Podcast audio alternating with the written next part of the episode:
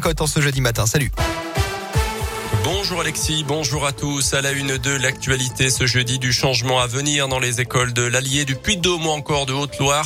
À partir du 4 octobre prochain, les écoliers pourront enfin enlever leur masque en classe, a annoncé hier le porte-parole du gouvernement Gabriel Attal à l'issue d'un nouveau conseil de défense sanitaire. Ces trois départements font partie de la quarantaine qui sont en dessous du seuil limite de 50 cas de Covid pour 100 000 habitants et bénéficieront donc de cet allègement des restrictions si la situation sanitaire reste positive dans les prochains jours. Euh, dans ce contexte, les professeurs se mobilisent aujourd'hui contre les classes surchargées et de meilleurs salaires. Journée de mobilisation nationale avec un rassemblement dans quelques minutes à Clermont-Ferrand, place de Lille à partir de 10 heures.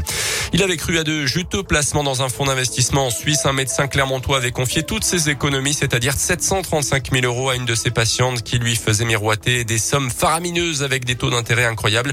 La patiente et son complice étaient jugés à Clermont cette semaine. Ce dernier a misé une partie de l'argent détourné dans des paris sportifs, l'autre partie servant à financer leur train de vie. Le duo devra rembourser la somme et a été condamné à trois ans de prison avec sursis d'après la montagne. Le foot avec la septième journée de Ligue 1 et la défaite, la lourde défaite du Clermont Foot. 6 buts à 0 contre Rennes. Saint-Etienne continue de sombrer avec une nouvelle défaite à Monaco. Seul Lyon a gagné.